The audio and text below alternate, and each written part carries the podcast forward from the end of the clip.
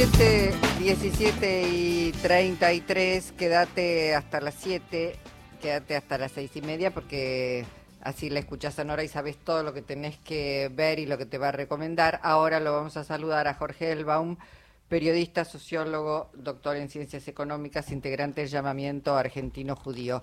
Hola Jorge, ¿cómo estás? Hola Luisa, ¿qué tal? Muy buenas tardes, muchísimas gracias por el llamado. Bueno, voy a aprovechar y te voy a, preguntar por dos temas, porque hace, hace días, bueno, este, que, venía leyendo tus columnas. Ayer, de hecho, utilicé este, lo que escribiste en una parte sobre el Día de la Militancia que me pareció tan acertado y hasta poético, te voy a decir, y, muy inspirador, eh, obviamente dándote el crédito, ¿no?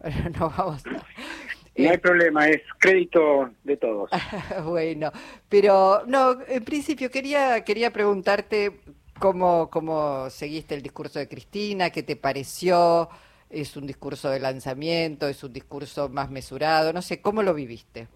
No, en principio lo más importante creo con, con bastante alegría porque es el retorno, entre comillas, digamos, a la, a la primera escena de quién es para, para gran parte de la sociedad argentina la máxima dirigente política en la actualidad. Y eso tiene como, como dos aspectos. Uno, supone alegría para un sector de la sociedad y, otro, por el otro lado supone mucha preocupación para la actual oposición que, que toma consideración nuevamente de, esta obviedad que acabo de decir pero que no les gusta. De hecho, han intentado en los últimos años este, meter la presa, llegaron a perseguir a su hija, proscribirla, este, destrozarla este, mediante difamaciones múltiples, este, congelarla políticamente para que se dedique solamente a la justicia, a defenderse. No han podido, está de nuevo este, haciendo una apuesta política de cara al año 23, sea o no candidata.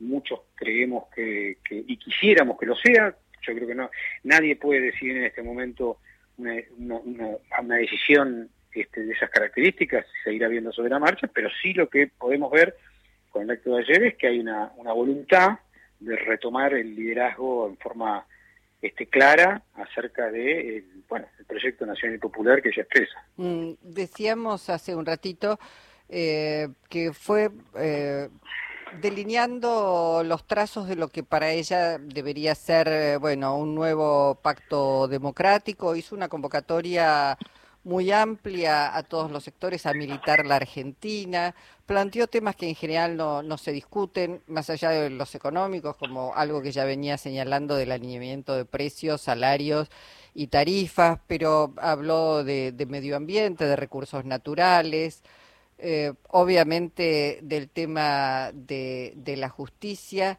Eh, son temas que están seguramente al interior del frente de todos. ¿Cuáles son las dificultades que te parece que está eh, atravesando el frente para poner esos temas en, digo, darles mayor, mayor énfasis? El frente ganó una elección, pero evidentemente hay que rediscutir la institucionalización o cómo se toman decisiones, porque no es lo mismo ganar que gobernar después, ¿no?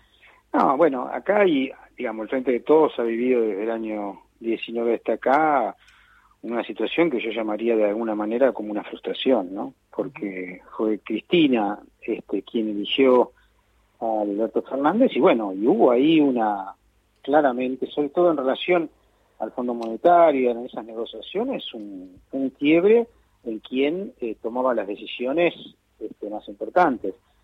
Y bueno, de ahí se produce un, un problema porque muchos de nosotros hubiésemos esperado que Alberto Fernández tenga una mesa chica este, y otorgue a Cristina el lugar preponderante, porque la realidad objetiva es que eh, Alberto Fernández fue elegido, nominado este, por Cristina, pero lo que sucedió es que, eh, digamos, en algún momento o en varios momentos o en estos tres años casi, la gente se olvidó, o el propio presidente se olvidó este, que Cristina es la referente máxima de ese proyecto.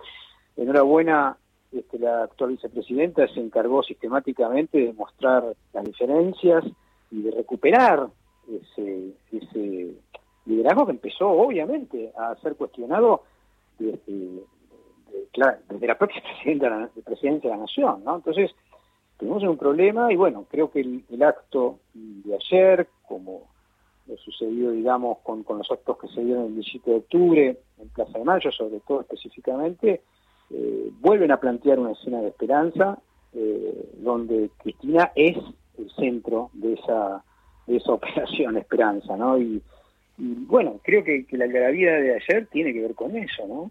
Con, que, eh, con que hay política y hay una orientación política brindada este, desde la líder del Frente de Todos y eso supone una recuperación y, sobre todo, digamos, volver a tener a alguien comandando el, proyecto que hasta el día de hoy, en estos tres años, hay cierta frustración para gran parte de los votantes del Frente de mm. Todos. Eh, te voy a, pedir que escuchemos juntos a porque esto tiene que ver también con lo que te quería preguntar. El, llamamiento argentino judío ya se ha pronunciado, vos también lo has hecho. Pero bueno, te quería hacer escuchar un audio de Mauricio Macri sobre el acto de Cristina en La Plata y después enganchamos con lo que dijo respecto de la selección alemana. Un discurso totalmente fuera de la realidad, negando todos los problemas, queriendo ella ponerse en el lugar de, de la esperanza futura de la oposición cuando es responsable de este gobierno, domina gran parte del gobierno, los recursos económicos del gobierno, él puso, ella puso este presidente, ellos son el ejército de demolición, eso es lo que son ellos, que han realmente desarmado todas las cosas buenas que habíamos hecho. Juntos vamos a, resolver los problemas de la Argentina, no se preocupen, que todos vivamos mejor, que todos seamos más felices. Bueno, no sé qué te produce escuchar eh, esta ni, ni, siquiera es un análisis de Mauricio Macri, esta, mm, digamos, esta apreciación sobre lo que fue el acto de Cristina ayer en la Hay en ese, yo no lo había escuchado, pero hay en ese, en esa, en esas palabras una vuelta al pelotero de los globos del, del año 15, ¿no? Mm. Ahí está, está, está apuesta por la, por la destrucción de la política en el sentido de vamos a ser más felices, vamos a ser todos más buenos, hay malos, hay buenos, pero no hay eh, un análisis este, o una diferenciación de, ideas políticas respecto a la actual vicepresidenta, porque lo mejor que podría pasar es que la oposición diga, bueno, de lo que dijo Cristina con respecto a la justicia no estamos de acuerdo con esto, con esto, queremos ir para allá, de lo que dijo con respecto a los recursos naturales no estamos de acuerdo, creemos que hay que entregarlos como parte del pago de la, de la deuda externa, de lo que dijo, que haya una idea, en todo caso, de cara a la sociedad para que para que bueno podamos este, posicionarnos. Eh, eh, eh, hay una gran, un gran tema de la, del neoliberalismo, de la derecha argentina, es trabajar sobre la base del no debate. Sí. y en este caso sobre frases de marketing, demolición, este, vamos a ser todos felices, este, no se preocupen, es el más vamos o menos a tener todos trabajo. Claro, claro, vamos a terminar con la pobreza. Este, hay algo, hay algo ahí de menemismo explícito en no se preocupen, sigan menos, lo voy a defraudar. Pero no hay contenido y lo que nosotros necesitamos en la sociedad, más allá del posicionamiento de cada uno, es queremos decidir sobre la base de las diferencias que tienen políticas, la oposición y el oficialismo. Queremos decidir todos, digamos, bueno, ¿qué, qué debemos hacer con el tema de la, la jubilación? Bueno, Cristina se pidió, dijo que en realidad no está de acuerdo con la privatización, eh, en los últimos tiempos el macrismo, por un lado, ha hecho sincericidio con respecto a sus expectativas racistas este, de razas superiores e incluso también acerca de su este, voluntad de perseguir trabajadores y sindicalistas. ¿no? Bueno, aunque sea por lo menos este, muestra las caras que históricamente no mostraba. Creemos que en este caso no lo está haciendo e invitamos por lo menos a, algunos que están en, la oposición, este, Juntos por el Cambio, a decir qué pretenden hacer para que la sociedad pueda tomar decisiones. Ojalá, ojalá eh, al menos lo intenten, porque lo que decíamos también lo vimos con lo que ocurrió con la designación de parte de la Cámara Alta de los integrantes al Consejo de la Magistratura se retiraron, ni siquiera dieron el debate, ¿por qué no? Bueno, no podían, no, es que en muchos casos no pueden dar el debate porque no solo no tienen las herramientas para dar ese debate, sino que tienen la garantía de una justicia, al menos un sector de la justicia que les responde y judicializan la política, lo que debería resolverse mediante la política lo judicializan.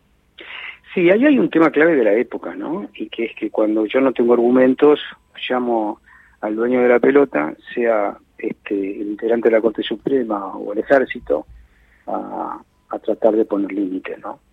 Y eso es lo que han hecho en Argentina, en la derecha históricamente. En algún momento con el apoyo de Estados Unidos podían llamar al partido militar y hoy lo que hacen es llamar al partido judicial.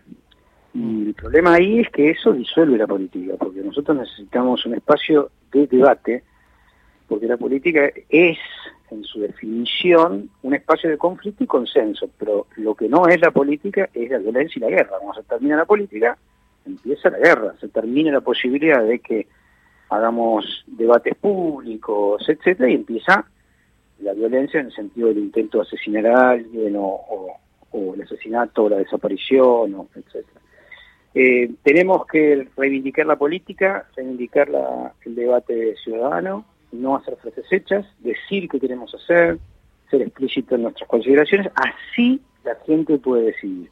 La verdad que es muy difícil decidir sobre este eslogans este, marketineros y es la verdad un engaño, ¿no? Es una gran estafa este, política, decir, bueno, yo este, apuesto al, al salariazo y puedo hacer lo que quiero, digamos, yo apreso la revolución productiva, yo apreso, apuesto a que va a terminar la, este, la pobreza, y ahí estamos realmente en una situación muy complicada porque es la, destrucción de la política. ¿no? No, no, hablemos de nada y que definan o los mercados, o el partido judicial, o el partido militar, y ahí estamos en un problema. Entonces, bueno, me parece que, el gran desafío eh, para, para la sociedad en su conjunto es recuperar la política y es tratar de tener claro qué quieren unos, qué quieren otros y votar sobre la base de, saber qué, es lo que quieren ambos. Sí, y explicar el riesgo, porque lo, dice todo, gran parte del pensamiento de Mauricio Macri está asociado a las peores épocas de la historia del mundo al nazismo. Lo, lo ha dicho este, claramente el otro día y en más de una oportunidad este, integrantes de la fuerza que, que integra. Así que este, habrá que hacer una tarea docente, Jorge. Así es, efectivamente, el desafío es grande, pero existe esperanza. Y cuando hay esperanza, por lo menos uno tiene algún horizonte este, por, qué, por quién trabajar, por qué luchar, etcétera Y eso realmente tiene, es un empuje, es un combustible enorme. Cuando no hay nada es el 2001. ¿no? Mm. Eh, es la sensación de que, de que no existe ningún horizonte y ninguna posibilidad. Hoy existe una posibilidad, se está recuperando una posibilidad, ha habido un fracaso, digámoslo, parcial. Igual, si hubiese ganado el macrismo en el año 2019 esto sería un páramo, y hubiésemos tenido un millón de muertos en la pandemia, no es lo mismo el gobierno del frente de todos que lo que hubiese sido el, macrismo, hay que decirlo también, en este gobierno no se hicieron todas las cosas que hubiésemos querido, pero efectivamente ha sido infinitamente mejor que lo, hubiese, que, lo que hubiese hecho la derecha. De todas formas tenemos posibilidades de ir construyendo lo que sí queremos y el 23 es una posibilidad para eso. Jorge Elba, un abrazo. Un fuerte abrazo.